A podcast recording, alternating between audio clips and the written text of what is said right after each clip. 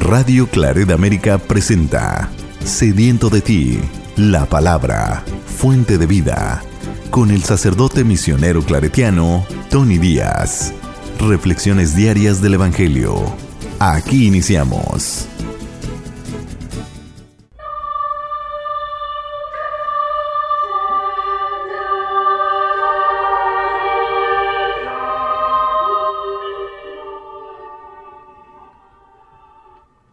Bienvenidos hermanos a nuestras reflexiones del Evangelio del día. Hoy es jueves de la décima cuarta semana del tiempo ordinario. Jueves de la décima cuarta semana del tiempo ordinario. El Evangelio de hoy viene de Mateos capítulo 10 versículos 7 al 15. En aquel tiempo envió Jesús a los doce con estas instrucciones. Vayan y proclamen por el camino que ya se acerca el reino de los cielos curen a los leprosos y demás enfermos, resuciten a los muertos y echen fuera a los demonios. Gratuitamente han recibido este poder, ejérzanlo pues gratuitamente. No lleven con ustedes en su cinturón monedas de oro, de plata o de cobre. No lleven morral para el camino, ni dos túnicas, ni sandalias, ni bordón porque el trabajador tiene derecho a su sustento. Cuando entren en una ciudad o en un pueblo, pregunten por alguien respetable y hospédense en su casa hasta que se vayan. Al entrar, saluden así. Que haya paz en esta casa. Y si aquella casa es digna, la paz de ustedes reinará en ella. Si no es digna, el saludo de paz de ustedes no les aprovechará. Y si no los reciben o no escuchan sus palabras, al salir de aquella casa o de aquella ciudad, sacúdanse el polvo de los pies. Yo les aseguro que el día del juicio Sodoma y Gomorra serán tratadas con menos rigor que esa ciudad. Palabra del Señor.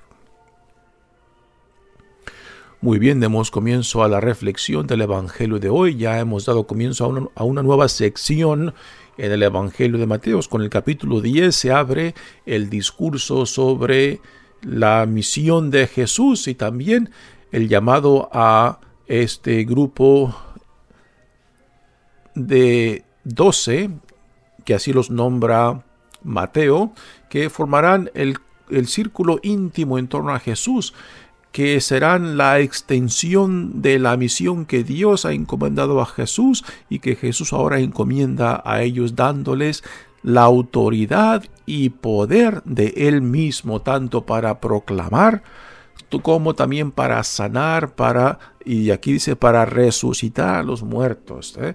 Eh, algo impresionante, lo que Jesús acaba de llevar a cabo en la sanación de la hija del jefe de la sinagoga, ahora ese mismo poder se los transmite a sus apóstoles para que sean una extensión misma. Estos milagros vienen siendo un testimonio de lo que Dios está llevando a cabo en Jesús de la inauguración de su reino. Así que los milagros tienen una función muy específica en los evangelios. No es el centro y corazón de lo que Jesús está haciendo. El centro y corazón de Jesús es la proclamación de que el reinado de Dios ya está siendo inaugurado en Él y por medio de Él. El mensaje, eh, la la nueva realidad que ya está presente entre ellos. Los milagros es un testimonio que, eh, que da veracidad a lo que Jesús está proclamando, a lo que Dios está llevando a cabo en Jesucristo. Así que hay que saber entender la función, el porqué de los milagros. Son testimonio de lo que Jesús viene proclamando el reinado de Dios ya es realidad y el llamado está ahí para ser parte de esta nueva realidad a la cual Dios nos llama en Jesucristo. Dice el Evangelio de hoy, en aquel tiempo envió Jesús a los doce con estas instrucciones. Vayan y proclamen por el camino que ya se acerca el reino de los cielos.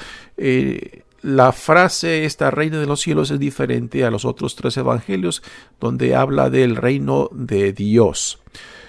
Eh, ¿Por qué esta diferencia? Mateo es el más judío de los evangelios y para un judío mencionar el nombre de Dios pues simplemente era un tabú.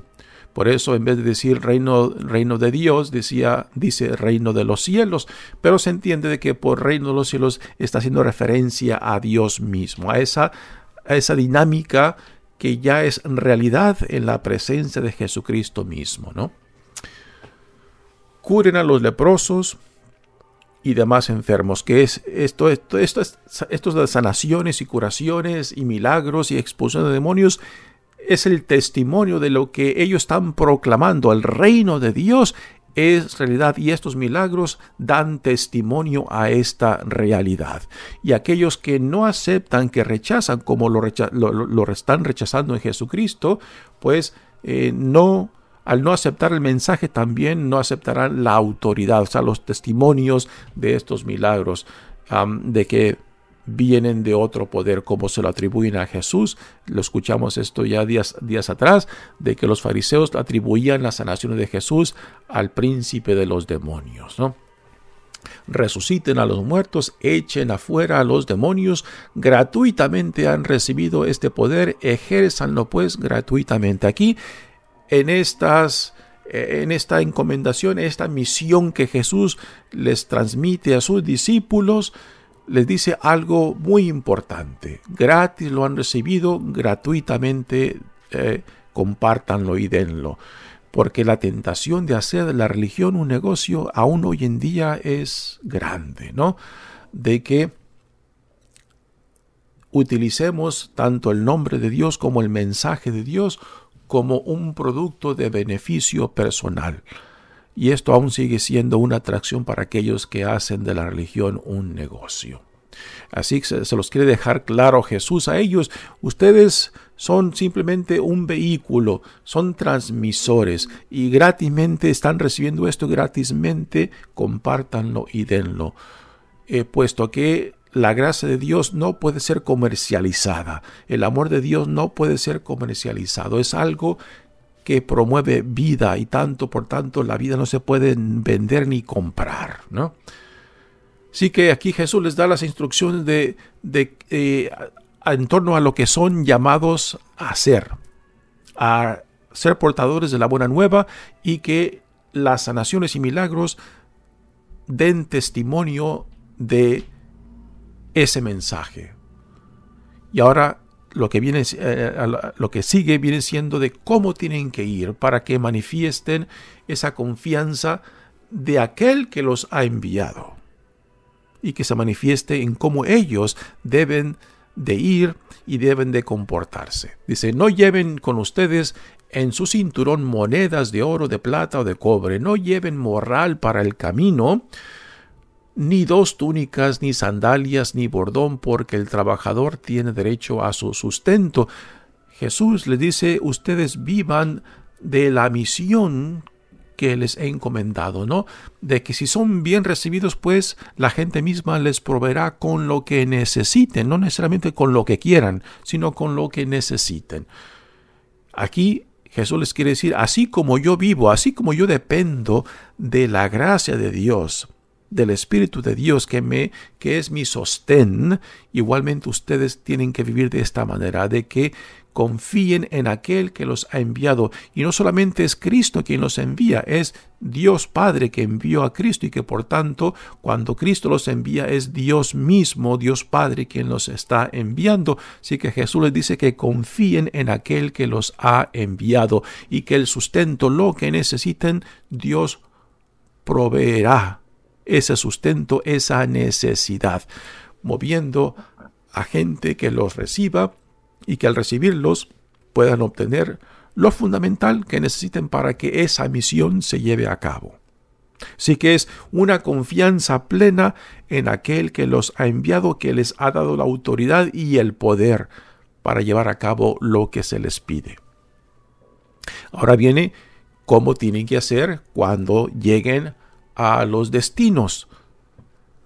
Cuando entren en una casa o un pueblo, eh, pregunten por alguien respetable y hospédense en su casa hasta que se vayan. O sea, de que no anden buscando un mejor alojamiento, eh, a ver cuál, cuál es eh, la casa mejor para nosotros, las conveniencias. Nuevamente aquí Jesús le dice, sean, sean, sencillos de corazón, no anden buscando sus intereses. El interés principal de ustedes es la proclamación del reino y la manifestación de este reino por medio de las sanaciones y las expulsiones de los demonios.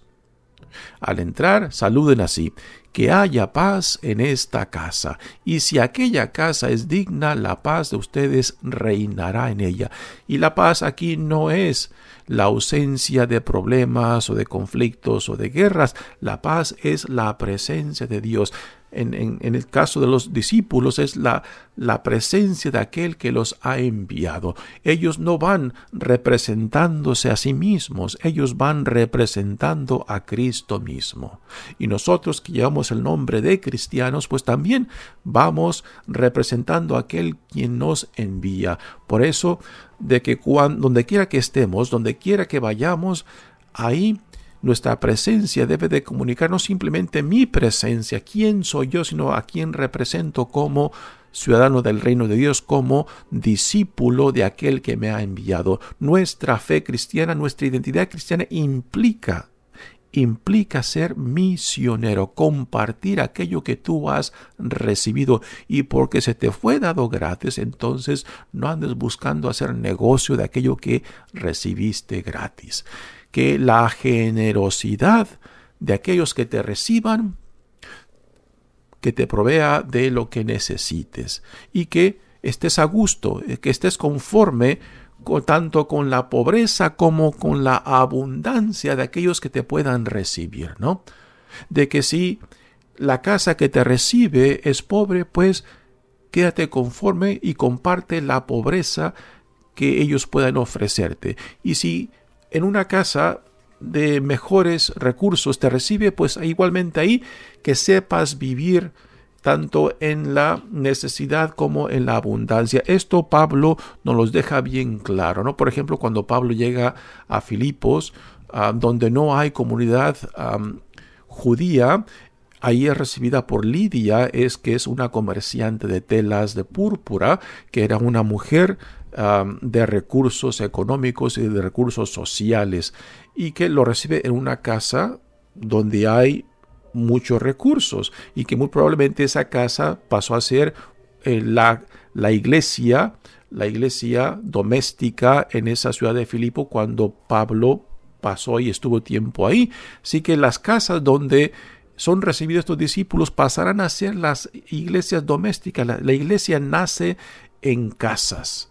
La iglesia nace en el hogar, nace en la familia y es ahí donde encontramos los principios de este gran plan de salvación que Dios en Jesucristo está llevando a cabo en la familia, en el hogar las iglesias domésticas, ahí tenemos el principio de lo que somos hoy en día. Y aún hoy en día la familia sigue siendo eh, la célula donde se forman nuevas generaciones para la gloria de Dios. La gran necesidad de que la familia esté identificada como como célula ah, fundamental para el reino de Dios, donde se cultiva el amor, la compasión, la misericordia, ¿no? Por eso familias unidas, identificadas con su fe, eh, con su misión, pues es la fortaleza de toda, de toda sociedad. Una sociedad, un pueblo que no tiene familias sanas, es una sociedad, es un pueblo en decadencia. Por eso la gran necesidad de fortalecer nuestras familias, porque es ahí donde se siembra la semilla tanto de la fe como del amor, como de la compasión, donde se nos enseña a compartir lo que recibimos de Dios y que es desde la familia donde somos después enviados, donde somos en realidad llamados, ¿no? Llamados para diferentes vocaciones que Dios dentro de la iglesia, dentro de la comunidad va fomentando. Y continúa diciendo, y si no lo reciben y no, se y no escuchan sus palabras al salir de aquella casa o de aquella ciudad, sacúdanse el polvo de los pies. Yo les aseguro que el día del juicio Sodoma y Gomorra serán tratadas con menos rigor que esta ciudad. Con esto no es una condenación, simplemente es el, ah, la manifestación de, de que si no fueron recibidos ese rechazo de ellos, pues es la propia condenación tanto de esa casa como de ese pueblo. Mi nombre es Padre Tony Díaz, misionero claretiano, que Dios los bendiga. Radio Claret América presentó Sediento de ti, la palabra. Fuente de vida, sus comentarios son importantes. Contáctenos en radioclaredamerica.gmail.com